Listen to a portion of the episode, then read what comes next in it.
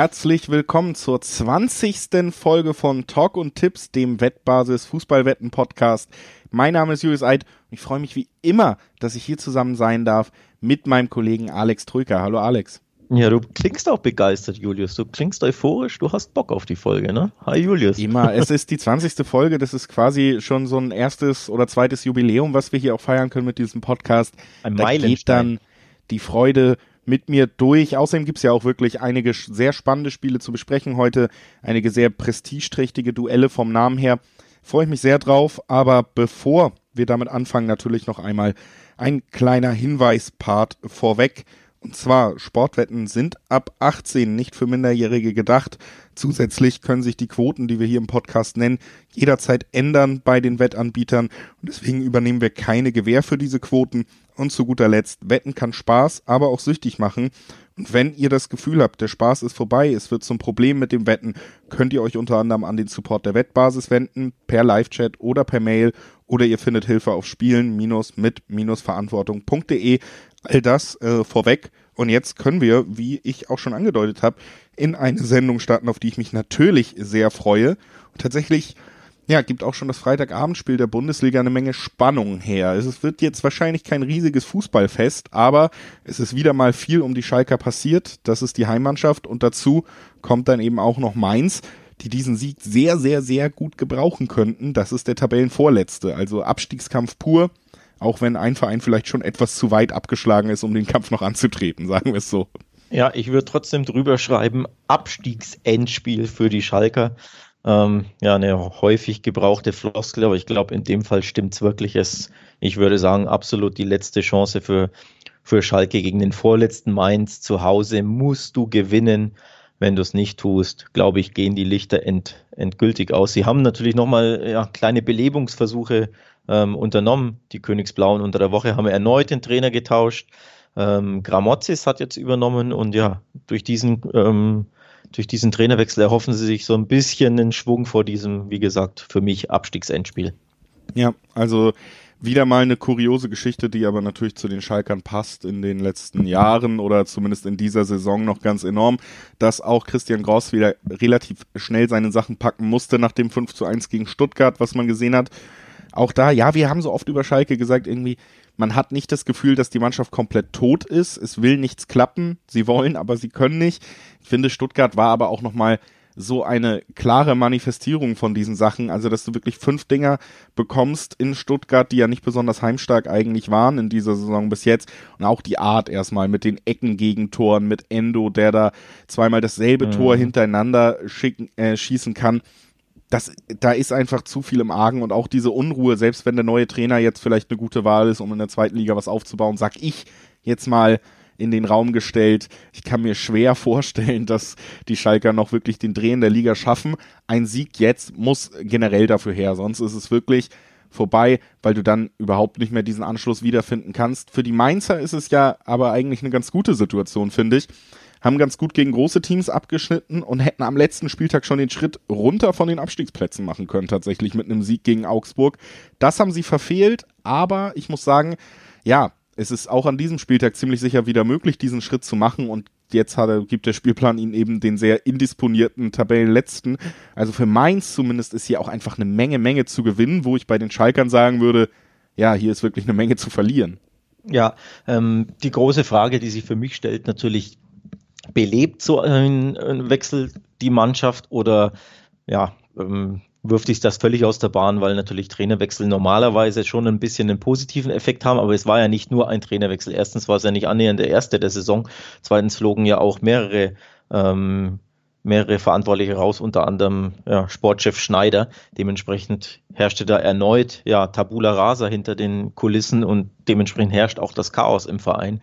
Die Frage ist natürlich, wie äh, reagiert die Mannschaft daraus, äh, darauf? Ist sie befreit von Gross? Ähm, denn es wurde ja berichtet, dass drei Führungsspieler, unter anderem Kolasinac und Huntela, der, obwohl er ja eigentlich verletzt ist, ja gar nicht gespielt hat, aber dass die sich ähm, über Gross beschwert haben, dass die gesagt haben, die Mannschaft will mit dem Trainer nicht weiterarbeiten.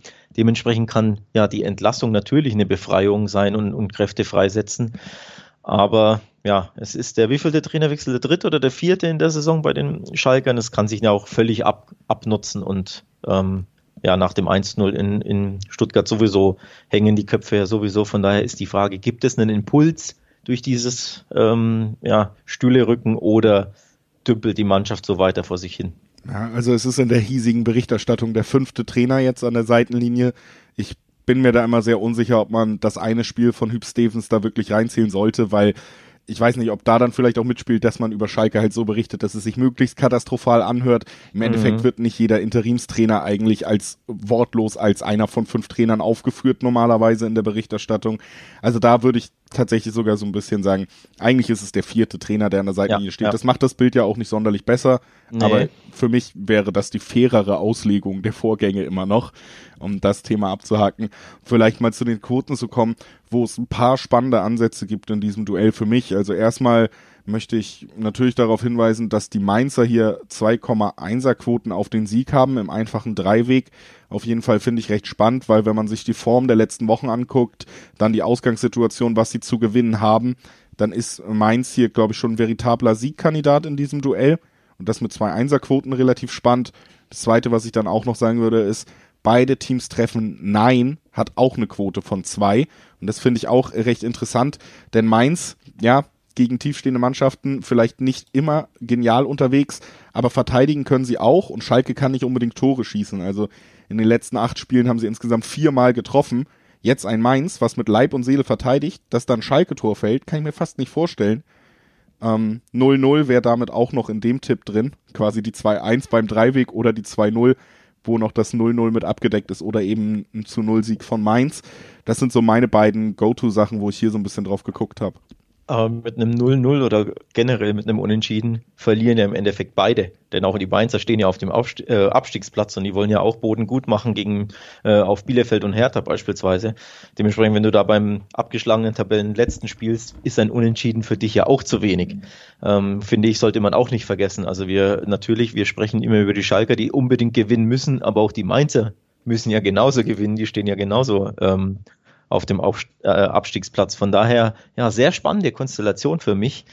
Ähm, ich glaube, die Konstellation führt dazu, dass die Schalker mehr Platz haben werden, als es vielleicht ja, gewohnt sind, weil sie eben, wie gesagt, auf Mainzer treffen, die selbst Tore erzielen müssen oder zumindest das eine Tor mehr als der Gegner.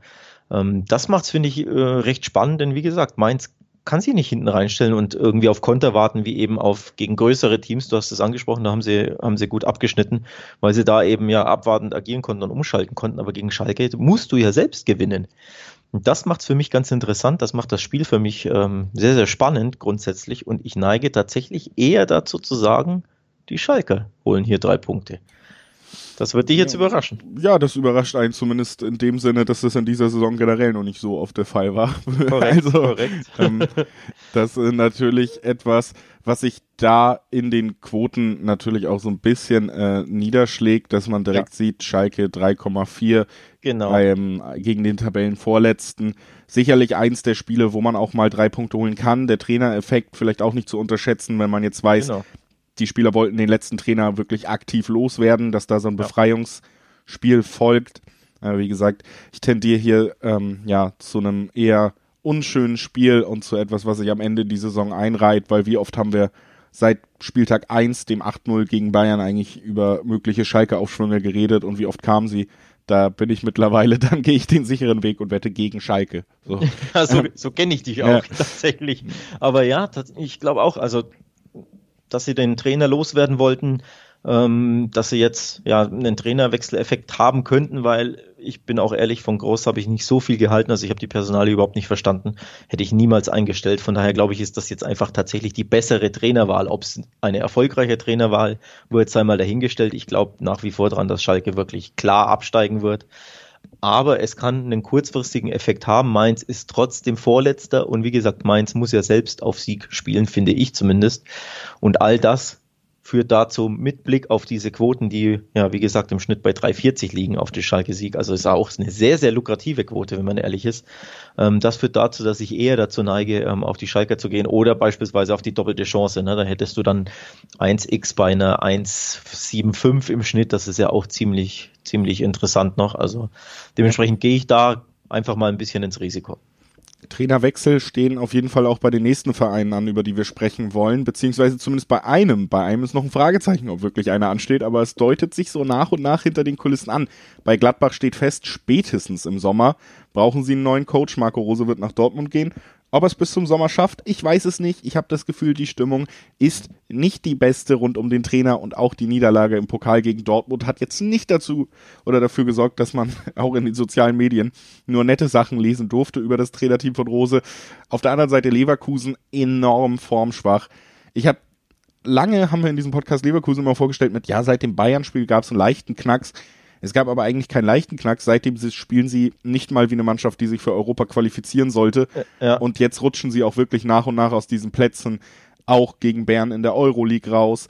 Also, ja, da muss man auch nochmal festhalten, unter Bosch läuft es gerade gar nicht mit äh, für Leverkusen, wirklich schwache Performances. Deswegen haben wir hier relativ große Namen, Gladbach-Leverkusen in einem Duell, vor dem beide aber meiner Meinung nach formmäßig jetzt nicht zur, zur Spitze der Liga gehören. Also da geht es für beide darum, sich mal wieder Selbstvertrauen zu, zu besorgen. Ja, ich wollte das Wort Knacks aufgreifen.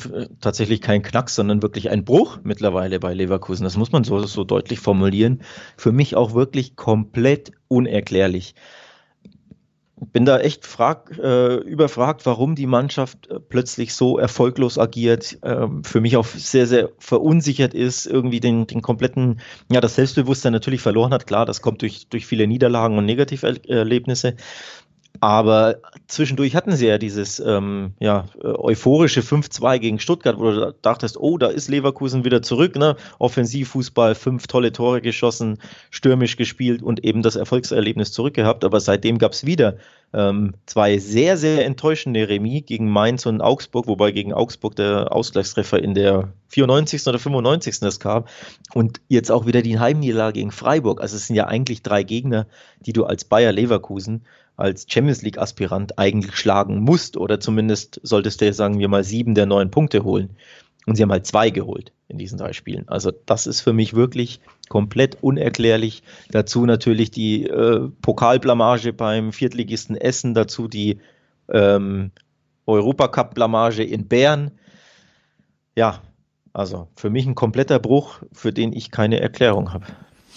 Er ist auf jeden Fall aber deutlich sichtbar. Das gilt natürlich auch zumindest in den Ergebnissen bei Gladbach, muss man so konstatieren. Seit klar ist, Marco Rose geht, haben sie kein Spiel mehr gewonnen, haben in der Liga unter anderem auch gegen Mainz sogar komplett verloren, haben jetzt das Pokal aus gegen Dortmund gehabt, was auch nochmal für Unruhe gesorgt hat im gesamten Umfeld. Also auch da natürlich zumindest was die Ergebnisse angeht, der Bruch sichtbar, was auch sehr auffällig ist beim Spiel gegen Dortmund sowohl als auch beim Spiel gegen Leipzig hat man klare Leistungsunterschiede von der ersten zur zweiten Halbzeit gesehen. Also da haben sie im Moment einfach große Probleme, ihre Leistung konstant über 90 Minuten zu bringen. Ja. Sie sind, sie arbeiten viel. Ich würde jetzt nicht unterstellen, dass sie gegen den Trainer spielen. Dafür ist der Einsatz zu hoch, den man eigentlich noch auf dem Platz sieht. Aber die Mechanismen, die mal drin waren, die greifen überhaupt nicht. Also sie sind nicht torgefährlich. Sie betreiben hohen Aufwand mit dem System von Rose, kreieren aber sehr wenig Chancen daraus. Und am Ende stehen sie dann ohne Tor da, haben sich aber so reingeworfen gefühlt in den ersten 45 Minuten, dass sie dieses Tempo nicht mal aufrechterhalten können und das wird dann eben gerade von guten Vereinen wie Dortmund wie von Leipzig auch irgendwann bestraft. Und auch Leverkusen hat natürlich hohes Konterpotenzial. Also das ist für mich so ein Ansatzpunkt, wo man sagen kann, da hat Leverkusen natürlich eine ganz gute Ausgangslage, weil die letzten Spiele von Gladbach würden sehr gut auf den auf den Spielstil von Leverkusen passen. Also findest du? Ja, also Leverkusen äh, mhm. ja, muss äh, tatsächlich eine Halbzeit dicht halten. Wenn sie das schaffen, dann werden sie gegen Gladbach Kontergelegenheiten bekommen. Dazu haben sie immer mhm. noch die Spieler. Ähm, natürlich hast du auf der anderen Seite diese Formschwäche auch von Leverkusen, die auch nicht zu verleugnen ist. Für mich ist das, äh, um mal vielleicht zu den Tipps überzuleiten, für mich ist es ein klassisches Unentschieden-Spiel, weil wir hier zwei Vereine haben, die qualitativ ähnlich sind, die formmäßig ähnlich sind. Ich kann ja. mir sehr gut vorstellen, dass wir in der Saison, wo wir eh enorm viele Unentschieden sehen, auch hier ein Unentschieden sehen werden. Ja, dann nimmst du mir die Worte aus dem Munde. Ich wollte ähm, tatsächlich genauso argumentieren. Dadurch, dass beide sehr, sehr formschwach sind und enorme Probleme haben, überhaupt kein Selbstbewusstsein haben, überhaupt keinen kein Rhythmus auch haben. Ähm, auch wenn sie natürlich beide alle drei Tage spielen. Also ähm, der Spielrhythmus ist da, aber vom, vom Erfolg her, vom, ja, von der Selbstverständlichkeit her, die Automatismen fehlen mir teilweise auch. Manchmal verstehe ich auch nicht, ähm, was so wirklich der Plan der Gladbacher ist, ohne dass ich da Rose und Co. zu nahe treten möchte. Aber manchmal spielen sie für mich zu destruktiv und defensiv und wenn sie kontern, dann gehen sie wieder früher drauf und pressen wieder gut und machen das vielleicht gut. Also da fehlt mir so, ja, die DNA so ein bisschen, dass du sagst, du hast dieses klaren Ansatz und spielst halt so, wie du spielen willst. Das sehe ich bei Leverkusen zum Beispiel eher, die ja eher gerne ähm, pressen, die gerne den Ball haben, die aktiv spielen. Und Gladbach, finde ich, macht es mal so und mal so. Ähm, das finde ich auch so ein bisschen problematisch. Also sie haben sich ein bisschen verloren, glaube ich. Ne? Selbstbewusstsein generell und die Stimmung ist nicht gut und dann zweifelst du an dir selbst. Und deswegen, ja, bin ich da nicht guter Dinge bei beiden Mannschaften generell und dann folgt der Tipp auf dem Fuße, dann geht es halt unentschieden aus. Ne? Das ist die, die logische, der logische Tipp zumindest, vor allem, weil die Quoten ja ziemlich interessant sind. Also ich bin erstaunt, dass es teilweise eine 3,75 je nach Anbieter in der Spitze, glaube ich, auf das Unentschieden gibt. Ich hätte hier niedrigere Quoten erwartet. Ähm, der Schnitt liegt bei 3,60. Das ist vollkommen okay, beziehungsweise finde ich sogar gut für dieses Spiel. Auf jeden Fall. Also wenn das auf dem Kombischein kommt, hast du auch einen schönen Multiplikator drin. Absolut. Also das, äh, das Spiel zwischen Gladbach und Leverkusen. Das nächste Spiel wollen wir natürlich auch besprechen an diesem Spieltag. Wir machen das zum Beispiel heute ein bisschen anders als sonst. Wir haben mehr Bundesligaspiele drin als sonst, also fast alles. Wir haben nur eins gestrichen. Dafür machen wir dann ein paar ein bisschen schneller, gucken hauptsächlich auf Tipps für euch. Könnt ihr ja gerne auch immer dann Feedback einstreuen, wie ihr das Ganze findet. Neuerdings, wir haben es letzte Woche auch gesagt, könnt ihr das Ganze unter podcast.wettbasis.com tun. Da erreicht ihr uns direkt per Mail gerne Feedback. Eines dieser Spiele, was wir vielleicht ein bisschen schneller besprechen können in unserer großen Spieleliste heute, Alex, das ist zwischen Hoffenheim und Wolfsburg. Da sind die Hoffenheimer Wundertüten, kann man glaube ich sagen, gegen ja. Wolfsburger, die in der Liga herausragend drauf sind, allerdings jetzt doch wieder mal einen Rückschlag erfahren haben, nämlich gegen den Tabellenzweiten. Sie sind ja nur Tabellendritter. Da hat Leipzig dann doch nochmal das Maß aller Dinge aufgezeigt. Ja, plötzlich nicht mehr die Null gehalten, aber es war nicht die Liga. Dementsprechend, ja, ab der Norm. Der Pokal hat seine eigenen Gesetze, kann man fast schon sagen, denn in der Liga, es ist ja unfassbar. Es ist ja wirklich unglaublich, wie defensiv stark die Wolfsburger sind, wie sicher sie sind, Teilweise haben sie natürlich auch das Quäntchen Glück, halten mal einen Elfmeter, wenn es sein muss, auch wenn der Elfmeter vielleicht strittig ist. Aber die Null steht absolut in der Liga. Das ist wirklich, wirklich beeindruckend. Sieben Spiele sind es jetzt, glaube ich, schon, ne? Ähm, ohne Gegentreffer der Wolfsburger. Ähm, ja, finde ich echt stark. Hätte ich so nicht gedacht, muss ich auch ehrlich zugeben. Halten sich auf Rang 3 sehr, sehr gut und Stand heute ja, läuft es ja auf die Champions League Quali hinaus und die wäre ja sogar verdient. Ja, und die gibt auch eine 2-0er-Quote. Eine schöne kleine Randnotiz. Da können wir gleich nochmal auf wettbasis.com hinweisen, denn da bekommt ihr in einem Artikel Wolfsburgs stiller Weg in die Champions League nicht nur die Quoten für Wolfsburg, wenn sie sich wirklich in der Champions League qualifizieren sollten, sondern auch für alle anderen Vereine, die noch mitstreiten, sei es Borussia Dortmund, sei es die Leverkusener, sei es die SGE. Da bekommt ihr alle Infos äh, auf wettbasis.com weiterführen zu diesem Champions League Thema. Da können wir gerne nochmal drauf verweisen, wettbasis.com komm, komm, ja. ja, klar, direkt aber weiter im Spiel. Wir wollen jetzt auch nicht lange unterbrechen, unser kleines Gespräch hier über Hoffenheim gegen Wolfsburg. Das ist gesagt, Wolfsburg ist enorm stark unterwegs in der Liga und das liegt äh, vor allen Dingen an der sehr, sehr verlässlichen Defensive. Auf der anderen Seite hast du Hoffenheim. Ich muss sagen, sie haben jetzt äh, drei Spiele in Folge nicht verloren. Das gab es schon ein bisschen länger nicht in der Liga. Allerdings waren da auch zwei Unentschieden wieder dabei. Also es fällt weiter in diesem Punkt, dass man ja das Gefühl hat, dass da unter Hoeneß und Hoffenheim noch nicht wirklich was zusammengewachsen ist, wo du dich konstant auf Leistung verlassen kannst. Du hast gute Ideen, du hast gute Spieler teilweise, aber dass du konstant abrufst, was man in manchen Spielen sieht, das funktioniert einfach nicht. Und äh, ja, wir haben gesagt, wir wollen es ein bisschen kürzer halten. Auch hier lehne ich mich wahrscheinlich nicht so aus dem Fenster, aber das ist für mich ein Spiel, wo ich für Wolfsburg sehr, sehr gute Chancen sehe, dass sie eben diese nicht so konstanten Hoffenheimer vom eigenen Tor fernhalten und für Gegentore ist Hoffenheim auch immer gut. Und man muss auch mal ganz ehrlich sagen, Alex, eine 2-4er-Quote auf Wolfsburg in diesem Spiel, in diesem Matchup, halte ich für viel zu hoch. Also, das ja. sind alles Punkte, dass ich sage, Auswärtssieg. Die Auswärts, äh, die Quote auf den Auswärtssieg ist wirklich sehr, sehr lukrativ, finde ich auch. Nochmal, der Drittplatzierte spielt hier, der, was waren sieben Spiele kein Tor kassiert hat, also der absolut herausragend drauf ist, ähm, der vor Selbstbewusstsein strotzt, okay, Klammer auf, Pokalniederlage, Klammer zu, aber der dann 240er Quoten hat. Das finde ich auch herausragend.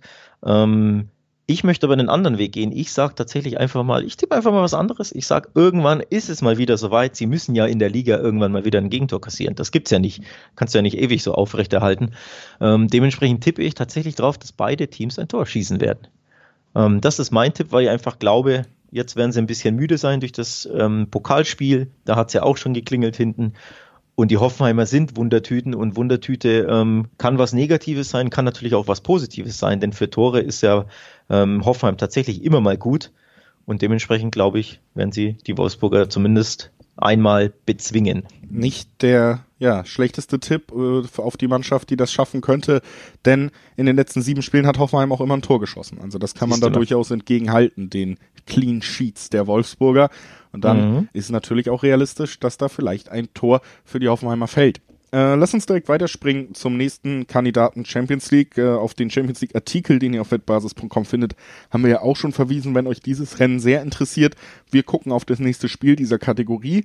Es ist äh, das Spiel von Leipzig. Die müssen auswärts ran gegen Freiburg und das ist nicht unbedingt ihr Lieblingsgegner in ihrer Erstligageschichte. Also hier trifft wie so oft zu, wenn man über irgendein Spiel redet mit Freiburger Beteiligung. So richtig freuen tut man sich auf den Gegner aus Freiburg nicht. Ja, die, die Statistik ist erstaunlich. Äh, Leipzig hat vier seiner äh, fünf Gastspiele in Freiburg verloren. Ähm, das ist, hatte ich so nicht auf dem Schirm. Ähm, dementsprechend vorab vor, vor unserer Besprechung. Also ziemlich beeindruckend und ähm, ja, tolle Sache für Freiburg, die da ähm, dem großen fast schon im großen RB Leipzig, um Gottes Willen, ich, ich fühle mich selbst unwohl, wenn ich das so sage. du magst das auch nicht, okay. Den Leipzigern eben äh, immer wieder eins auswischen. Ähm, dem Favoriten natürlich. Von daher äh, bin ich gespannt, ob sie das wieder schaffen. Ich könnte es mir tatsächlich vorstellen, dass sie vielleicht nicht unbedingt gewinnen, aber ihnen einen Punkt abtrotzen. Denn auch da, glaube ich, Pokalspiel so ein bisschen im Blick, die Müdigkeit, dann hast du, ähm, ja, fühlst du dich immer unwohl in Freiburg, die ja unfassbar laufstark sind und nervig und bissig und giftig. Und ich glaube, das wird den Leipzigern nicht schmecken. Dementsprechend könnte ich mir wirklich sehr, sehr gut vorstellen, dass es dann Remis gibt. Ja, vor allen Dingen muss man ja auch sagen, dass das Auseinanderspielen von äh, tiefstehenden Defensiven und das Erzielen von drei plus Toren pro Spiel oder so, das ist in dieser Saison ja überhaupt nicht Leipzigs Kerndisziplin immer wieder, auch wenn ich mich mit äh, jemandem aus Leipzig da austausche und gemeinsam auf die Bundesligaspiele vorherschaue, ist immer wieder das Argument, nee, die Defensive trägt uns schon. Also selbst bei Toren äh, ist es dann oft so, dass ein Upamecano doch mal einen einköpft oder sich ein Herz nimmt. Also es ist tatsächlich so, dass die Defensive das Kernelement ist, dass man da jetzt nicht den krassen Torjäger hat. Wir haben das alles auch schon oft in diesem Podcast angesprochen. Werner weg, ähm, Schick weg, das konnte man bis jetzt noch nicht so richtig auffangen, spielt manchmal ohne richtige Spitze und dass da Freiburg einfach super entnerven kann, wenn du offensiv mhm. gar nicht deine größte Stärke hast, dass es einfach dazu kommt, dass du kein Tor schießt. Ich glaube, das ist ein sehr realistisches Szenario in diesem Spiel, muss man sagen. Und wenn oh. Leipzig kein Tor schießt, dann ist natürlich auch jederzeit ein Kopfballtor von Nils Petersen in der 89. Minute drin. Also da kann es äh, auf jeden Fall in die Richtung sogar Freiburg kippen und dieser Lauf, der kommt eben nicht von ungefähr, ne? Also dass Freiburg die letzten fünf Heim oder vier Heimspiele gegen Leipzig auch gewinnen konnte, ist jetzt kein Zufall. Das liegt tief verborgen in zwei Mannschaften, die eigentlich immer dieselbe Spielidee und DNA vertreten, wenn sie aufeinandertreffen. Und das hat schon Gründe, warum Freiburg ein schlechtes Matchup für eben Freiburg ist. Und ich finde, ja, da sind dann Quoten auf 1x, also Unentschieden oder Heimsieg, die über 2 liegen, sogar bei 2-2. Relativ spannend, kann man auf jeden Fall mal drauf gucken, wenn man sagt, Leipzig schafft nicht den sechsten Sieg in Folge gegen Freiburg, gibt es Quoten von 2,20, wie gesagt. Ja, ich merke schon, das gefällt dir. Außenseiter-Tipps, ich mag das, ja. Schön, schön mutig und riskant tippen, gefällt mir tatsächlich gut. Und ja, tatsächlich, ähm, wir sprechen immer wieder über die Wundertüte Hoffenheim. Auch Freiburg ist, finde ich, eine, eine sehr, sehr große Wundertüte in dem Jahr. Ähm, als ich, glaube ich, auf sie getippt habe, haben sie gegen Union verloren und wenn du dann gegen sie tippst, gewinnen sie in Leverkusen. Ähm, von daher, ja, auch man weiß bei Freiburg auch nicht so wirklich, was man, was man bekommt. Und das heißt natürlich gleichzeitig auch, dass sie immer wieder für ein Upset gut sind, ne? Vor allem gegen Top-Teams. Absolut. Äh, da muss man auf jeden Fall sagen, dass die Freiburger immer dieses Potenzial haben. Ich finde auch, ja, du hast es auch angesprochen, im Gegensatz zu Leipzig hatten sie keine englische Woche, konnten sich mehr ausruhen Und äh, was man immer wieder aus Freiburg hört, ist, wie gut es den Mannschaften tut oder der Mannschaft tut, wenn man eine ganze Woche Spielvorbereitung hat. Und dass das ein enorm ausschlaggebender Punkt unter Christian Streich ist, dass wenn man diese ja, diese ganze Woche Spielvorbereitung hat, dass man meistens mit deutlich besseren Auftritten rechnen kann, als wenn man diese ganze Woche Zeit nicht hat. Also ich finde auch das nochmal ein sehr spannender, spannender Punkt, der zu beachten ist in dieser Spielbetrachtung. Ich habe ja auch schon gesagt, wohin ich tendiere bei den Tipps. Bei dir habe ich rausgehört, du nennst es mutig und riskant, dass du vielleicht doch eher Richtung sechsten Sieg Leipzig gehst. Wie, wie ist denn deine Tipp-Einschätzung? Ich würde eher tatsächlich auf die doppelte Chance in die andere Richtung gehen, also auf X2. Die Quoten sind zwar nicht super, super prickelnd, aber ja, so ein Sicherheitstipp, wenn man so möchte, weil klar, Leipzig ist der Favorit.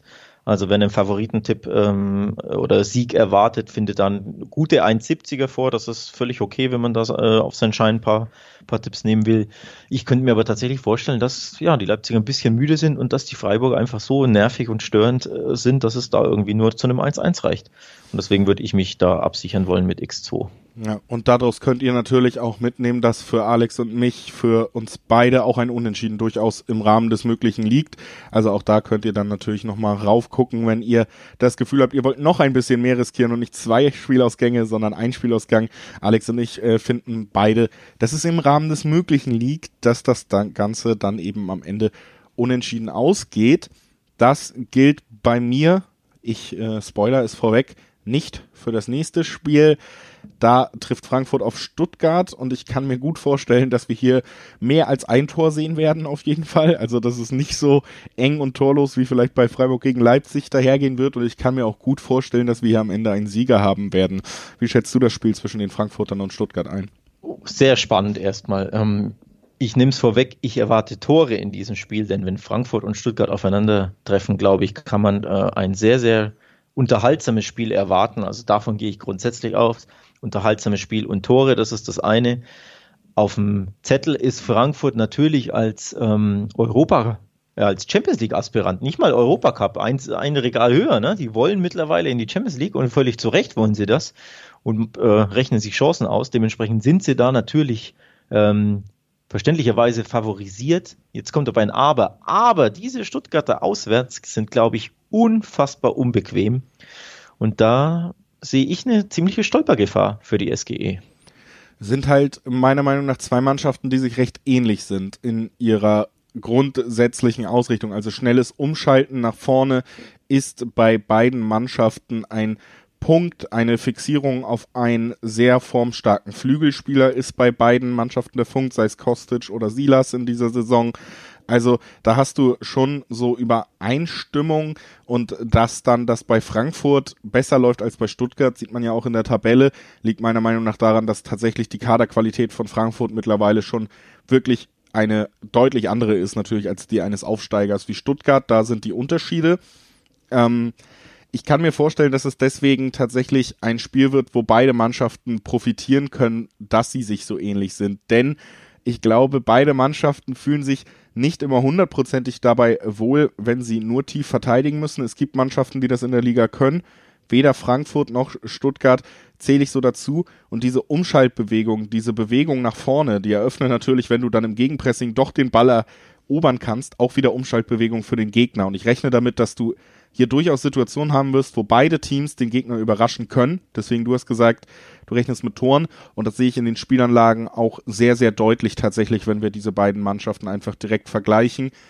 Ja, Frankfurt hat natürlich gegen Bremen jetzt verloren und es könnte so ein bisschen sein, dass sich wieder dieser dieser Frankfurt-Bammel andeutet, wenn es mal gut läuft. Wir hatten schon ein paar Saisons, wo sie sehr, sehr gut dastanden und dann hinten raus in der Saison doch wieder einiges an Punkten und Metern haben liegen lassen.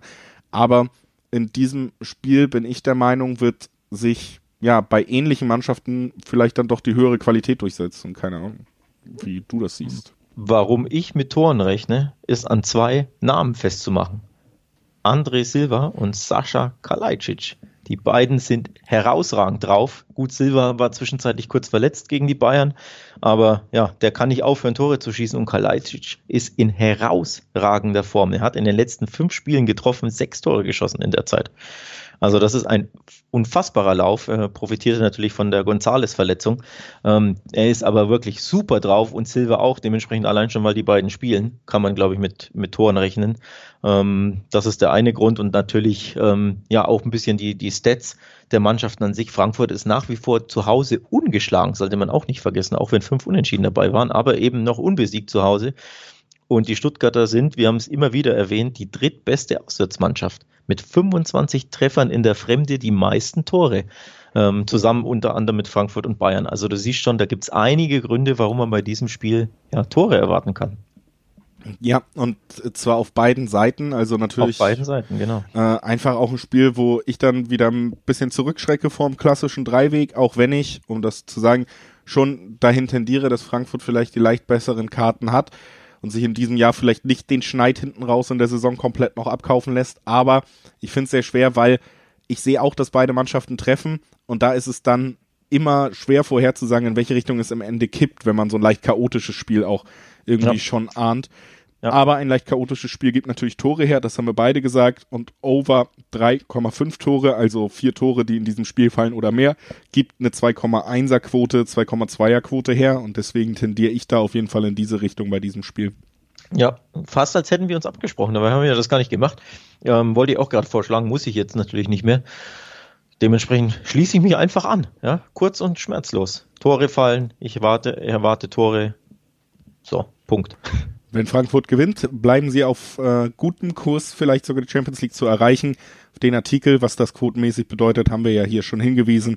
Auch nochmal ganz kurz der Hinweis, könnt ihr auf wettbasis.com natürlich im Blick behalten, was das quotenmäßig für die Frankfurter und den Weg in die Königsklasse das erste Mal in der Vereinsgeschichte bedeuten könnte. Ne? Also auch da gerne vorbeischauen. Wir gehen mal wieder zu einem Spiel, was wir, glaube ich, ein bisschen kürzer abhandeln können, was aber durchaus spannende Quoten bereit hat.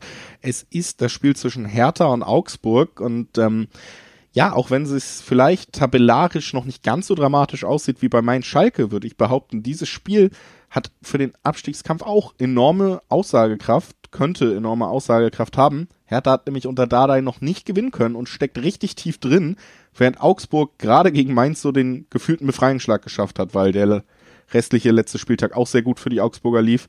Die haben richtig einen Sprung gemacht, aber Hertha ist sehr, sehr gefragt, denn also man könnte jetzt am 24. Spieltag tatsächlich auf dem Abstiegsplatz rutschen. Ja, wie war das vorhin ähm, bei Wolfsburg? Ganz unscheinbar, Wolfsburg Le Wolfsburgs leiser Weg in die Champions League war, war der Artikel auf der Wettbasis. Ich glaube, bei der mhm. Hertha könnte man sagen, ganz unscheinbar. Herthas leiser Weg in die zweite in die Liga. Zweite Liga ja. Fragezeichen. Denn nochmal einen Punkt Vorsprung vor dem Relegations, äh, vor dem Abstiegsplatz, dem direkten Abstiegsplatz hat Hertha nur. Das vergisst man, glaube ich, immer. Also man hat das nicht so wirklich auf dem Schirm, wie schlecht es da läuft. Ähm, dementsprechend, ja, es ist unscheinbar und es ist ein bisschen äh, nicht auf, auf dem Radar eines jeden, aber die, die Berliner stecken brutal im Abstiegskampf. Wirklich brutal. Und deswegen lass einfach mal jetzt Mainz beispielsweise auf Schalke gewinnen, was ja alles andere als unwahrscheinlich oder unrealistisch ist. Lass irgendwie Bielefeld punkten und die Hertha eben verliert oder gewinnt nicht. Zack, bist du wirklich unter den letzten dreien. Und spätestens dann, glaube ich, äh, merkt die Bundesrepublik, hoppla, da läuft es nicht bei der Hertha. Ja, man hat fast das Gefühl, als würde das auch so eine gewisse Gefahr bergen immer noch. Vielleicht war Dardai deswegen auch eine noch bessere Trainerwahl am Ende, als wir gedacht haben, weil er natürlich schon vor fünf Spielen, als er dann eingestellt wurde, ausgestrahlt hat, Leute, es geht nur noch um Kampf, es geht um Abstiegskampf. Und das läuft so ein bisschen unterm Radar. Ich hatte, man hat immer das Gefühl, selbst aus dem Umfeld noch so, naja, im Endeffekt müssen wir uns uns nicht mit einem Abstieg beschäftigen. Wir stehen zwar schlecht da, aber wir sind nicht so schlecht, dass wir wirklich absteigen könnten. Und das, ja, ist nicht der Fall. Es ist durchaus möglich, dass es für Hertha ganz schnell gehen kann und ob man sich dann hinten raus noch befreien kann, ist immer ja, nicht nur in den eigenen Händen, wenn man da erstmal unten reingerutscht ist. Auch Bielefeld hat den Trainer gewechselt, Mainz ist im Aufschwung, also da ist ja Konkurrenz da, die auch nicht unbedingt nur Schlechtes in den letzten Wochen aufzuweisen hat. Und Augsburg, wie gesagt, die haben sich so ein bisschen aus dem Rennen eigentlich verabschiedet, könnten jetzt, glaube ich, gegen Hertha das Ganze fast schon festmachen, dass sie sich nicht mehr mit ganz unten beschäftigen müssen, wenn sie auch da gewinnen. Also ist es auch ein spannendes Spiel zwischen zwei Kandidaten, ja, die da eher unten drin als oben drin stehen. Hertha hat aber unter Dardai noch nicht einmal gewinnen können. Und ich bin ganz ehrlich, dass. Äh das will ich aufgreifen. Du hast gesagt, äh, bessere Trainerwahl. Äh, Dardai die bessere Trainerwahl war der Begriff, da bin ich äh, nicht so sicher, denn er hat erst einen Punkt geholt in äh, fünf Spielen. Das ist wirklich sehr, sehr mager. Tore können sie auch nicht schießen. Zwei Tore in den letzten, äh, in den fünf Spielen unter Dada geschossen, der natürlich den Fokus mehr auf die Defensive und auf Kampf und etc. stellt, aber es klappt ja nicht. 0-3 gegen Leipzig verloren, 0-2 in Wolfsburg. Also ähm, in den sp beiden Spielen waren sie sehr, sehr destruktiv und defensiv unterwegs, ja, und konnten die Null nicht annähernd halten, haben verloren und haben auch, äh, ja, fünf Gegentore kassiert. Von daher, ob die Trainerwahl jetzt so gelungen ist aktuell, kann ich das nicht unterschreiben. Es ist auf jeden Fall ein Trainer, der immer noch für diesen Kampf steht, den man irgendwann annehmen muss. Also, ja. Äh, aber ich gebe dir natürlich recht, steht, ne? äh, ergebnistechnisch hat Dardai noch keine Werbung für sich machen können. Das ist einfach auch der Fall. Auch das ist natürlich. Vielleicht richtig. ändert sich das ja jetzt endlich. Vielleicht ändert sich das. Kleiner Blick auch noch auf Augsburg. Auch da muss man sagen, auch die haben Probleme mit dem Tore schießen. Äh, der 1 zu 0 Sieg jetzt resultierte gegen Mainz ja auch nur dank einem Torwartfehler und ansonsten haben sich auch wieder schwer getan. Zwar ein paar Chancen diesmal rausgearbeitet bekommen, diese dann aber relativ kläglich vergeben. Also da fehlt einfach auch ein Torjäger. Finnburger Sonja immer wieder kein Faktor, weil er einfach zu oft verletzt ist und der Rest ist halt nicht clinical, wie der Engländer sagt, was äh, Augsburg da aufzubieten hat. Deswegen mache ich es kurz und schmerzlos. Ich erwarte hier kein Torfestival. Ich erwarte zwei Tore oder weniger, also under 2,5 Tore in diesem Duell.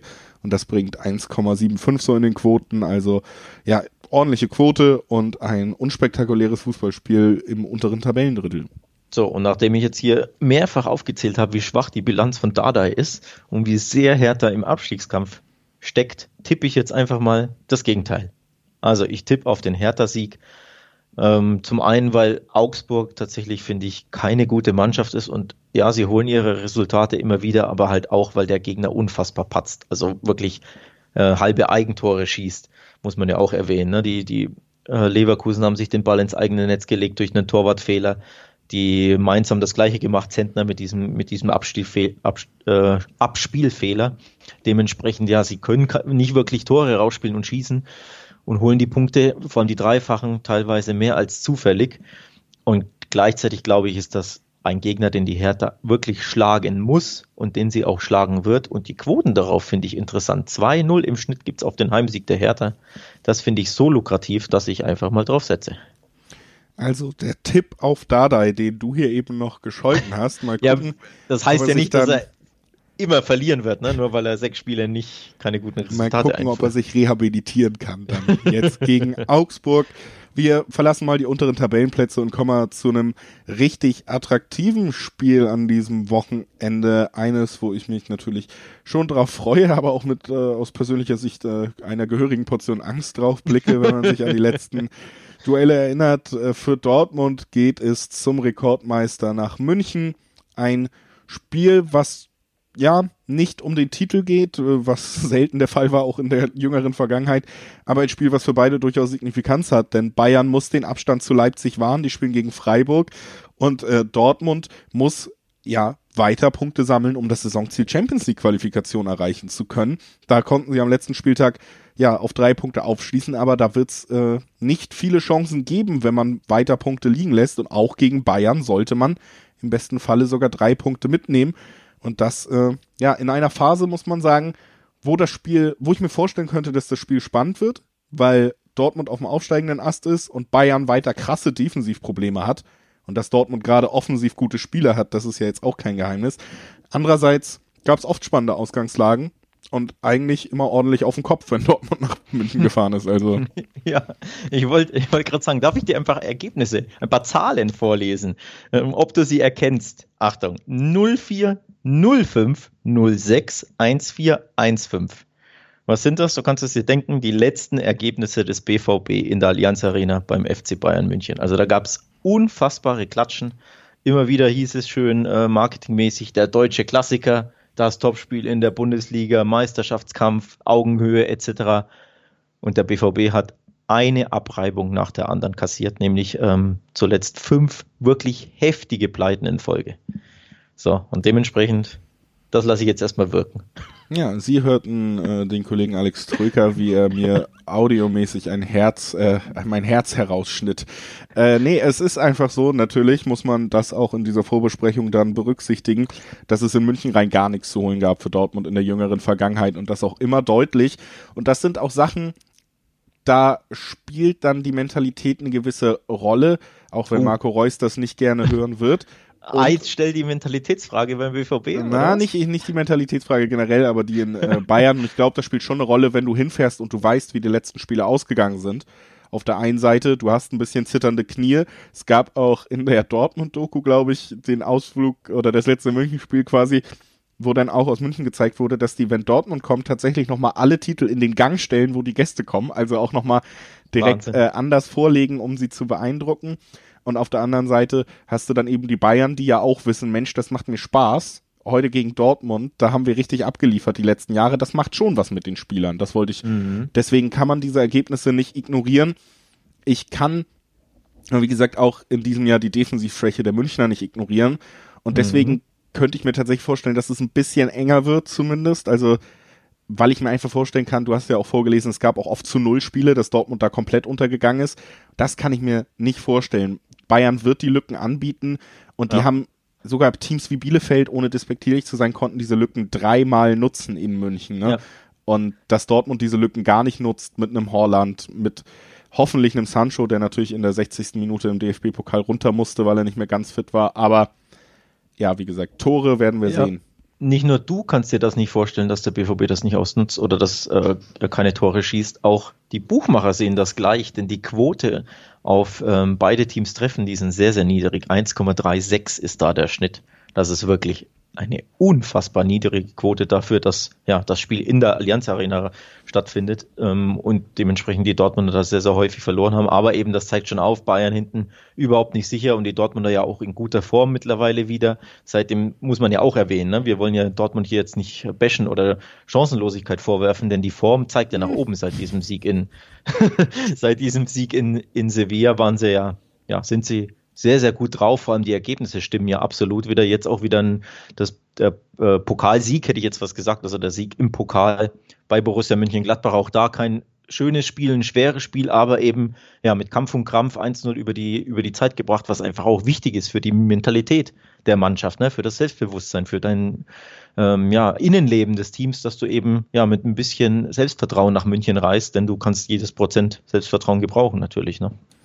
Ja, und äh, auf der anderen Seite die Münchner, zu denen auch noch vielleicht ein paar Worte verlieren. Sie haben eben so ein bisschen abreißen lassen in der Liga. Da gab es das 3-3 gegen Arminia, das äh, die 2 1 Niederlage gegen Frankfurt. Deswegen ist ja Leipzig überhaupt rangekommen. Jetzt ja, 5-1 gegen Köln, wo man auch sagen muss, die Kölner waren ja sogar am Ausgleich zwischenzeitlich dran. Offensiv ist Bayern einfach stark und ich meine, guck dir die Zahlen von Lewandowski an. Der ist auf einem sehr guten Kurs, den ewigen Bundesliga-Rekord von Gerd Müller tatsächlich zu brechen in dieser Saison.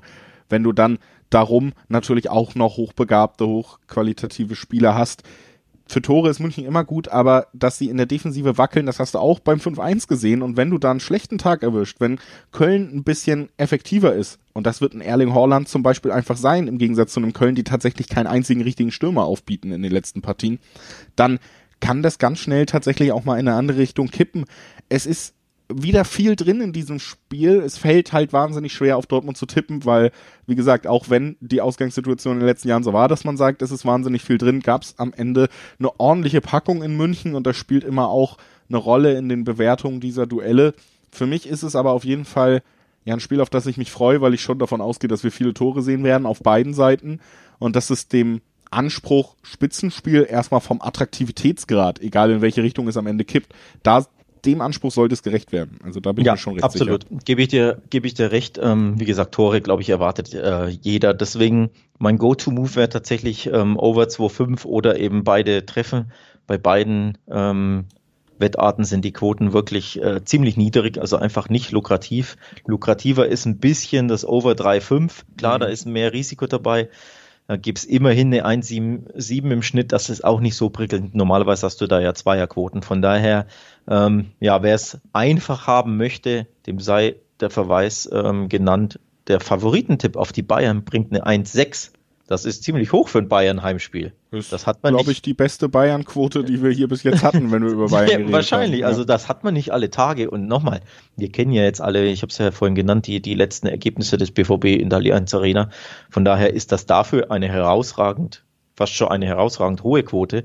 Was man natürlich kombinieren kann ein bisschen, dann wird es noch etwas interessanter, ist Lewandowski trifft und Bayern gewinnt. Dann gibt es eine 1-8-3 beispielsweise beim Wettanbieter BWin. Das ist auch nochmal lukrativer. Klar, alles Favoritentipps, kein Upset-Tipp, aber ja, absolut solide Quoten immerhin. Ja. Kann ich mich nur anschließen, auch wenn in meinem Herzen natürlich andere Tipps bei diesem Duell stehen. Ja, dann trau dich doch. Ich Komm, geh doch mal hier kann auf, natürlich nochmal einfach einfach verweisen, dass Dortmund-Sieg 5,1er Quoten bringt. Na also. Ich empfehle niemandem so wirklich das zu tun, aber ich möchte natürlich erwähnen, dass das hohe Quoten sind. Und wenn ihr das Gefühl habt, Mensch, die Dortmunder können da vielleicht tatsächlich dieses Jahr aufgrund der Defensivschwäche der aufsteigenden Form auf Dortmunder Seite was reißen, dann äh, ist das vielleicht der richtige Moment. Auch da gilt natürlich trotz allem, Dortmund ist eine gute Mannschaft mit dem zweiteuersten Kader der Liga und eine 5-1er-Quote auf Dortmund werdet ihr in der restlichen Saison wahrscheinlich nicht mehr bekommen. Also, ja, das finde ich jetzt schon wieder ein bisschen too much auf Dortmund in München. Warum denn nicht unentschieden? Ein schönes Unentschieden. Leipzig hat es vorgemacht, 3 zu 3. Bielefeld hat es vorgemacht, 3 zu 3. Also warum nicht einfach ein schönes 2-2 ja, weil in München? Dortmund sehr viele Gegentore kriegt. Ja, eben, deswegen sei ja 2-2. ja. Beide treffen, beide äh, kassieren. Absolut okayes, faires, vorstellbares äh, Ergebnis. Und das Unentschieden bringt teilweise 4,70 bei dem einen oder anderen Wettanbieter. Also von daher. Lass uns das Ganze doch einfach abschließen und sagen X2. Da hast du beide Underdog-Tipps quasi drin. Wer ein bisschen Risiko will, aber nicht sich auf ein Risiko festlegen will, hast du noch X2, können wir auch noch verlesen. Ach, jetzt willst Kriegst du zwei Viererquoten. Hm? Äh, ich möchte es nur mal erwähnen. äh, das erstmal zum deutschen Klassiker, was man nicht sagen soll. Ich bin mir da mittlerweile gar nicht mehr sicher, was die Bezeichnung angeht, weil einerseits, ja, ist auch ein blöder Name. Andererseits finde ich schon fast noch blöder, dass sich alle so dran aufhängen und das Spiel mhm. quasi nur noch bitte nicht Klassiker nennen. nennen. Also es ist, äh, geht in beide Richtungen. Nennt es wie ihr wollt, es wird ein schönes Fußballspiel und da freue ich mich drauf. Und das ja. gilt bedingt fürs nächste. Lass uns mal über Bielefeld Union sprechen. Da erwarte ich weniger Spektakel. Da erwarte ich auch äh, weniger Tore, weniger Unterhaltung, ja, weniger Spektakel tatsächlich auch. Ähm, spannend natürlich, die Ausgangslage aus Sicht der Bielefelder. Wir hatten es bei den Schalkern thematisiert. Die Bielefelder haben das gleiche gemacht. Die haben auch ein bisschen Panik bekommen und haben ihren Trainer Uwe Neuhaus entlassen. Ähm, sorgte zumindest auf Social Media in meiner Twitter-Timeline für ziemliche Unmut unter dem neutralen Fußballfan oder unter dem einen oder anderen Journalisten, was ich so mitbekommen habe.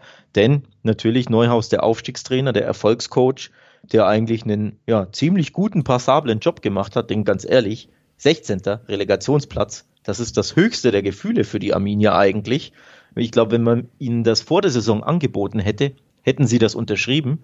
Jetzt stehen sie da am 22. Äh, Spieltag und entlassen den Trainer trotzdem. Kannst du dir das erklären? Ja, ähm, also es ist natürlich so, man muss sogar noch erwähnen, sie sind punktgleich mit dem 15. Das ist, macht den Relegationsplatz ja tatsächlich noch ein bisschen schöner für die Bielefelder. Also man kann sogar der Sprung aufs ganz rettende Ufer ist noch in Sicht und das ist tatsächlich, wie du gesagt hast, wahrscheinlich das Maximum, was man mit den Möglichkeiten erwarten kann. Ich glaube, bei dem Unmut gerade aus Fanlagern kommt es auch so ein bisschen dazu, dass man einfach gerne anders sein möchte als andere Bundesligisten und diese Entlassung ist, spricht so ein bisschen gegen den, wir sind ein kleiner Verein, wir halten zusammen, wir wissen, wo wir herkommen. Und jetzt äh, wird eben der Aufstiegstrainer entlassen. Deswegen dieser Spirit, der da vielleicht so ein bisschen verloren geht dadurch. Aber es gab ja hinten raus tatsächlich eine Menge Berichte und Infos dann doch, die man so gehört hat, dass es eben jetzt auch nicht nur an der sportlichen Ausgangssituation lag, sondern dass man sich mit dem Trainer in großen Teilen der Ausrichtung des Vereins in der Zukunft einfach nicht mehr einig war, dass es schon im Dezember Gespräche gab, wo gesagt wurde, kannst du dich lieber Herr Neuhaus nicht mal da und da an passen und er hat sich eben nicht angepasst und dann gab es jetzt eine Niederlagenserie, die man vielleicht auch so ein bisschen vorgeschoben hat. Also das Sportliche hat man vorgeschoben, um vielleicht einen Trainer loszuwerden, der intern auch für Probleme gesorgt hat. Ich glaube, das ist so die ganze Geschichte, ohne dass man da zu viel rein interpretiert. Wie auch immer, sie haben einen neuen Trainer, jetzt müssen sie gegen Union ran.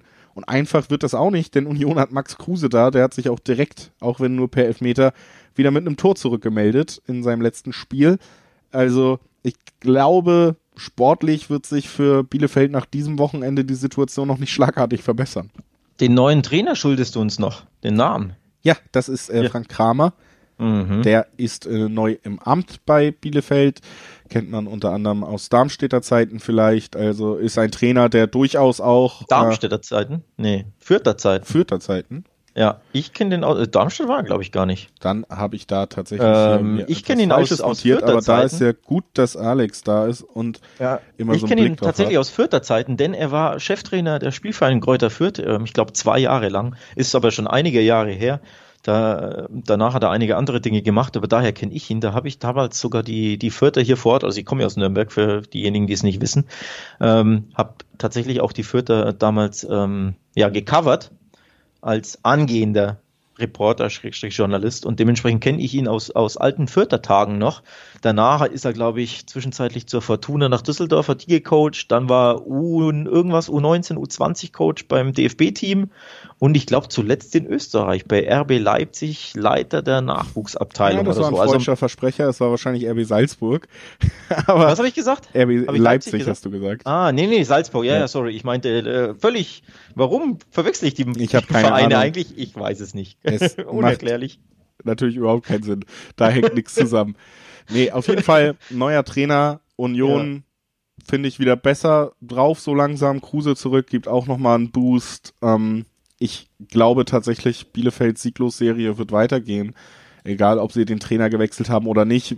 Vor allen Dingen, mhm. weil man eben dazu sagen muss, es war jetzt nicht das Gefühl, dass der Trainer tatsächlich der ganz große Hemmschuh war, ne, an den Leistungen. Nee. Also es hatte andere Gründe, nämlich, dass man qualitativ einfach gegen ja, bessere ja. Bundesligamannschaften nicht in der Lage ist, Tore zu erzielen. Der Angriff ja. ist sehr mau und Union kann sehr gut verteidigen.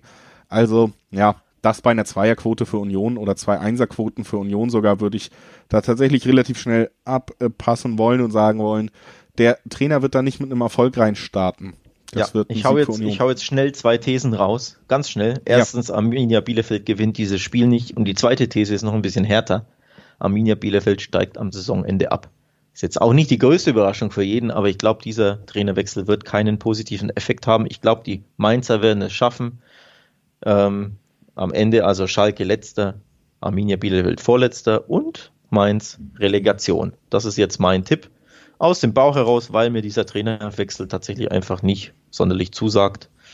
So, zwei Thesen für dich. aus dem Bauch heraus tippen wollt, findet ihr natürlich auch auf wettbasis.com nicht nur das Champions League Rennen, sondern auch äh, oh. das äh, Rennen um den Klassenerhalt und auch da alle passenden Quoten und dann könnt ihr natürlich auch mal überprüfen, ob der Alex da dann auch mit den Quoten übereinstimmt oder ob er da ein exklusives Gefühl hat. Ich glaube, ja, es ist schon recht naheliegend, weil einfach, man muss sagen, dass Mainz halt so gut gerade drin ist, dass die ja, dass Bielefeld da sehr, sehr nah dran ist, noch einen runterzurutschen und Hertha, die Qualität ist vielleicht doch hinten raus höher als die von Bielefeld. Deswegen diese vier Teams, die da noch drin sind, da sehe ich auch Potenzial, dass Bielefeld da leider noch auf Platz 17 abrutscht. Ähm, das war's mit der Bundesliga für heute, Alex. Wir haben ja noch zwei Stadtderbys, die wir unterbringen wollen, ohne mhm. unsere Laufzeit enorm überzustrapazieren. Das erste ist das englische Stadtderby, was wir besprechen wollen. Es findet in Manchester statt. Es ist das Spiel zwischen ersten und zweiten aber die letzten Wochen haben sich äh, haben herauskristallisiert, so richtig Aussagekraft wird dieses Duell trotzdem nicht mehr haben fürs Meisterschaftsrennen. Das ist in England eigentlich entschieden und mhm. deswegen gibt's hier auch einen ganz klaren Favoriten. Ja, absolut richtig. Leider entschieden, muss man ja aus neutraler Sicht ähm, sagen, denn zwischenzeitlich sah es ja recht spannend aus. Ähm, zwischenzeitlich war Man United sogar kurz erster, sind da schön ähm, an die Tabellenspitze geklettert, aber ja, Man City wie eine Dampfwalze, wie eine ja, ein Koloss reiht Sieg an Sieg an Sieg an Sieg. Ich könnte das jetzt noch 21 Mal äh, weiter äh, verwenden, das Wort, denn sie haben 21 Siege in Folge eingefahren. In allen drei Wettbewerben oder vier Wettbewerben wahrscheinlich sogar, ne? weil es ja zwei Pokale in England gibt. Also absolut beeindruckend und dementsprechend ist leider dieses spannende Spiel, ja, ein Derby, klar, aber eben nicht mehr für den Meisterschaftskampf wirklich relevant, weil Man City wird Meister werden. Ich glaube, da, ja, machen wir uns nichts vor. Das ist, steht fast schon fest. Dementsprechend, ja, glaube ich auch in diesem Spiel ein klarer Favorit wieder, nämlich die Dampfwalze der Citizens. Ja, man muss, glaube ich, auch wirklich sagen, wenn ein anderes Team und nicht United da oben gestanden hätte und dann die letzten zehn Spiele abgeliefert hätte, wie sie abgeliefert haben, hätte es vielleicht auch schon mehr Häme in Social Media gegeben. Ich sage gerade englische Fußballfans sprechen gerne über Bottler, Leute, die etwas ordentlich verspielen. Und da muss man einfach mhm. sagen, United hat es tatsächlich an die Tabellenspitze geschafft und seitdem in zehn Ligaspielen nur noch äh, drei Siege sammeln können. Also äh, das war wirklich diese klassische Geschichte. Du schaffst es ganz nach oben und dann fehlt dir ja die Klasse oder die Konzentration, um ganz oben zu halten. Und das ist auch, ja, wie gesagt, vor zehn Spielen war United Tabellenerster. Wir reden jetzt zehn Spieltage später und City ist 14 Punkte davor. Also, Wahnsinn. Das Wirklich ist, Wahnsinn. Äh, hört sich auf den ersten äh, auf den ersten Spruch fast nicht machbar an, was sie da geliefert haben. Und City marschiert unaufhörlich. Trotzdem hat das Spiel, finde ich, ein kleines bisschen Potenzial. Erstens, weil es Derby ist und zweitens, weil United ja unter Solskjaer immer eher Favoritenkiller war als jemand, der ja. sich gegen Crystal Palace zum Beispiel im letzten Wochenende gab es 0-0-0. Da haben sie Probleme. Kontern können sie wie kein zweiter. Ist, mhm. muss man auch echt sagen, bei United liegt vielleicht auch daran, dass sie qualitativ und finanziell natürlich anders aufgestellt sind als ein klassisches Team, was sich hauptsächlich aufs Kontern verlegt. Aber sie tun es trotzdem, wenn es ja. geht. Also sie haben sehr hohe Qualität im Konterspiel. Das, das ist einfach der Fall. Ähm, ich will das aufgreifen kurz, dieses Stichwort Kontern, denn das zeigt sich ja auch in der, in der Auswärtstabelle. Wenn du auswärts, ne, spielen sie gerne mal, müssen sie natürlich äh, ähm, oder wollen sie ein bisschen defensiver spielen, weil da die Gegner einfach ein bisschen mehr machen, logischerweise, die Heim, Heimteams. Und dementsprechend ist die Auswärtstabelle herausragend. Immer noch kein Auswärts, keine Auswärtsniederlage für Man United. Acht Spiele gewonnen, sechs Unentschieden, keine Niederlage in 14 Spielen. Also auswärts fühlen sie sich unfassbar wohl. Da können sie kontern, da können sie umschalten. Ähm, das, das liegt ihnen und dementsprechend, das sollte man auch ein bisschen auf dem, auf dem Schirm haben, denn natürlich, klar, City 21 Siege etc. sind natürlich der himmelhohe Favorit, ja, aber eben Man United auswärts noch ungeschlagen und dementsprechend kann man davon ausgehen, dass Man United defensiv agieren wird, abwarten wird und eben City über Konter erwischen möchte. Und das können sie halt gut, wie du es selbst gesagt hast. Von daher, das möchte ich noch kurz mit, mit auf den Schirm und dazu nehmen. muss man, glaube ich, sagen, jedes Spiel gegen Manchester City ist von der Ausrichtung ein Auswärtsspiel. Also selbst wenn es im Old Trafford wäre. Okay, ja, stimmt, ja. Gestern Abend haben, hat ja City 4-1 gegen die Wolves gewonnen, die tatsächlich auch einen Sieglauf davor hatten. Und es war wirklich so die Frage, oh, kann City den Lauf fortsetzen gegen eine sehr formstarke Mannschaft, die ja durchaus auch interessante Spiele hat. Nach 30 Minuten stand City bei 80 Prozent Ballbesitz. Und es war sowas von klar, dass hier Mannschaften von anderen Planeten gegeneinander spielen. Und deswegen muss ich ganz ehrlich auch sagen, bei allem Zugeständnissen zu United das führt für mich zu einem relativ guten, spannenden Tipp, nämlich zu sagen, beide Teams treffen, da haben wir eine 1-8er-Quote, könnte ich mir tatsächlich vorstellen, dass City mal mhm. wieder ein mhm. Tor kassiert. Ja. Aber es ist in dieser Form für mich fast auszuschließen, dass City in diesem Spiel nicht gewinnt. Denn das, was sie im Moment zeigen, in der Form, in der sie im Moment sind, als Fußballfan, egal was drumherum um den Verein passiert, muss man zumindest sagen, spielerisch ist das mit das höchste Level, was wir an Fußball in den letzten ja. Jahren zu sehen bekommen haben. Und da kann, kann United sicherlich gerade nicht mithalten. Ja, ich finde den Tipp tatsächlich gut. Finde ich echt, echt gelungen. Auch die Quote ist, ist absolut cool da ähm, in der Kombi-Wette mit aufnehmen. Diese, was waren es, 1,80, glaube ich, hast du gesagt. Ähm, finde ich echt gut. Ich möchte nur den kurzen Hinweis loswerden an diejenigen, die glauben, ja, solche Serien, so krass und fantastisch sind, irgendwann müssen sie ja enden. Eine Serie hält ja nie unendlich an, dementsprechend. Warum nicht jetzt gegen dieses konterstarke, auswärtsstarke ähm, Man United? Denn dann gäbe es bei einem Remis beispielsweise teilweise 4,30 auf das X. Also wer glaubt, irgendwann muss diese Siegesserie mal enden und ein Remis wäre ja beileibe kein Beinbruch. Nochmal, ne? wenn, wenn City thront da alleine einsam an der Tabellenspitze, hat 14 Punkte Rück, äh, Vorsprung. Ähm, dementsprechend, wenn es unentschieden ausgeht, bleibt äh, bei einem schönen, äh, lockeren Vorsprung. Also die könnten ja auch mit einem Unentschieden perfekt leben. Das sollte man ja auch nicht vergessen. Von daher diejenigen, die vielleicht diese schöne Viererquote absahnen möchten, why not? Auf jeden Aber Fall. Risiko natürlich dabei, logischerweise, weil City so gut da, äh, drauf ist, klar. Also normalerweise wäre es wirklich so ein Spiel, wo man auch sagen würde, hey, guckt mal, eine sehr gute Quote für United. Das ist nicht das schlechteste Team der Liga, aber der Gegner ist halt wirklich übermächtig im Moment. Ne? Da muss man einfach sagen, Das ist wahrscheinlich doch eine klare Sache, aber lass uns zu guter Letzt nach Spanien blicken und da haben wir ein weiteres Stadtderby in einer Stadt mit M, das Madrider Stadtderby zwischen Atletico und Real und wenn man sich die Ausgangslage anguckt, dann würde ich sagen, Atletico hat die Chance mit einem Sieg hier dafür zu sorgen, dass Real wohl nicht mehr eine große Rolle im Titelrennen spielen könnte. Wie schätzt du da die Ausgangslage erstmal ein? Ja, erstens ist das wirklich mal ein sehr, sehr spannendes Derby. Auch da im Endeffekt Erster gegen Zweiter, auch wenn auf äh, Real Madrid äh, technisch gesehen in der Tabelle aktuell als Dritter firmiert, weil obwohl sie punktgleich mit Barcelona sind, liegt einfach an der äh, an den mehr geschossenen Toren Barças, äh, an der Tordifferenz, die aber am Ende ja nicht zählt. Am Ende wird ja direkt, der direkte Vergleich angewendet, sollte man nicht vergessen. Also man kann Real tatsächlich, ähm, die ja im Camp Nou gewonnen haben, als Tabellenzweiten ansehen, stand jetzt. Dementsprechend Erster gegen Zweiter. Für mich absolutes Topspiel und eben auch absolut spannend bei der Meisterschaft. Denn gewinnt Real dieses Spiel, haben sie nur noch zwei Pünktchen Rückstand auf Atletico, auch wenn Atletico ein Spiel noch in der Hinterhand hat. Aber dann ist wirklich alles offen und alles möglich in La Liga. Und das weiß Real Madrid logischerweise. Die wissen, das ist ein kleines Endspiel und Atletico ist auch ja, ein kleiner Lieblingsgegner äh, Reals. In diesem Derby haben sie sehr, sehr häufig die Oberhand. Dementsprechend erwarte ich wirklich ein unfassbar spannendes Spiel am Sonntagabend, auf das ich mich sehr, sehr freue, weil es eben auch sehr viel Brisanz hat für die Tabelle. Auch in dieser Saison ist es so, dass da schon gegen Atletico gewonnen wurde, egal wie gut äh, Atleti drauf ist und das Simeone in diesem Jahr gegen Real war da nichts zu holen. Und ähm, auch die Form in den letzten Spielen, die hat ja erst dafür gesorgt, dass es nochmal so spannend war. Also ich hatte zwischenzeitlich den Meisterkampf, ähnlich wie in Deutschland, auch in Spanien, nicht mehr als so spannend empfunden, weil Atletico so gut unterwegs war. Jetzt hatten wir nur zwei Siege in den letzten fünf Spielen.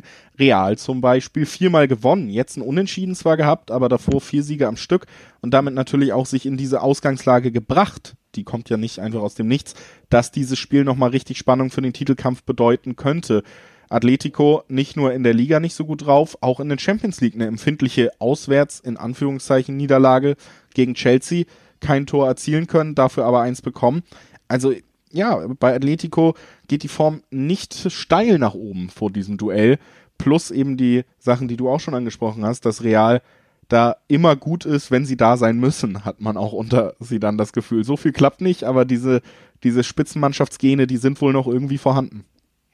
Ja, ähm, ich habe gerade auf die Quoten geblickt, denn ich wollte äh, wollt schon sagen, für mich ein absolute, von, von, von der Form her der beiden Mannschaften, ein absolutes Duell auf Augenhöhe. Und genau das geben die Quoten auch her, die wirklich identischer teilweise nicht sein könnten. Also wirklich äh, 2, ähm, 6, 7 im Schnitt auf, auf Atletico, 2, 7, 6 im Schnitt auf Real Madrid. Also du siehst auch die Buchmacher, ähm, ja, sehen da absoluten du äh, Duell auf Augenhöhe, bei dem du keinerlei Favoriten auch nur irgendwie erkennen kannst oder vermuten kannst. Also ich erwartete auch ein sehr, sehr schwer zu prognostizierendes Spiel grundsätzlich. Für mich aber eigentlich auch wiederum leicht zu prognostizieren, denn ich gehe natürlich, es ist Tradition, auf das X. Das überrascht dich jetzt nicht.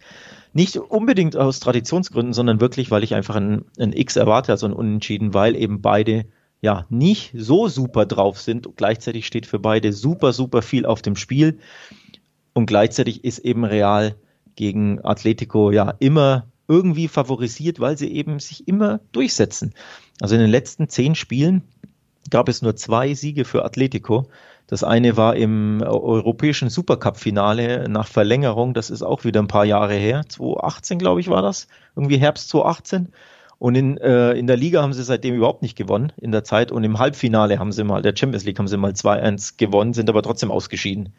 Ähm, dementsprechend ja, in der Liga läuft es nicht. Sie können Real Madrid einfach nicht schlagen. Die Rochi Blancos, sie tun sich da einfach schwer. Die letzten drei Spiele, äh, zwei Spiele zu null sogar verloren, 0-1 und 0-2 im Jahr 2020 in der Liga. Also du siehst schon, Atletico, obwohl sie Tabellenführer sind, sind nicht unter Heimspielen nicht unbedingt favorisiert. Und deswegen tippe ich aufs Unentschieden. Ich glaube, die treffen sich wirklich unentschieden und dann gibt es vielleicht einen lachenden Dritten, lieber Julius, den ich du kennst. Ich möchte äh, diesen Podcast dann auch vielleicht echt mal in trauter Eintracht beenden und sage, ich schließe mich da an. Ich kann mir das auch sehr gut vorstellen. Und äh, was der lachende Dritte macht, du meinst natürlich Barcelona, mhm. das äh, können wir vielleicht schon am Montag in der nächsten Folge zur Champions League besprechen, denn Remontada 2.0 wird gebraucht. Ähm, also das ein Punkt, den wir besprechen werden. Und damit natürlich auch nochmal für euch der Hinweis, wir kommen nicht erst nächsten Donnerstag wieder, sondern ihr hört uns schon nächsten Montag zur Champions League. Montagmittag kommt die europäische Sonderfolge von Talk und Tipps, dem Wettbasis Fußballwetten Podcast raus. Und bis dahin lehnen wir uns jetzt erstmal kurz zurück, gucken die spannenden Spiele, die wir gerade besprochen haben, freuen uns auf ein schönes Fußballwochenende. Ich hoffe, ihr habt auch ein schönes Wochenende und damit verabschiede ich mich. Und damit verabschiedet sich wahrscheinlich auch Alex. Tschüss. Ja. Tschüss.